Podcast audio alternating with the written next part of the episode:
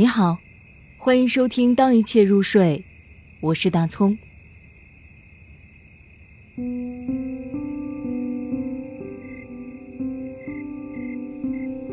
回答：阿赫马托娃。宁静的四月天寄给我的，是一封多么奇怪的信呢？你知道的，在我心中，那可怕的一周仍在燃烧。我没听到钟响，玻璃般晴空，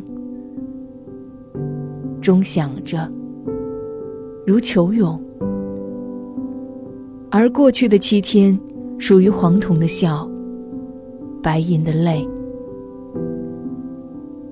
自眼底倾落。我的脸颊凑近，这永恒的分别时刻。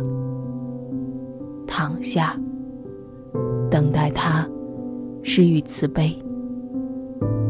那时，我还不知他的别名是折磨。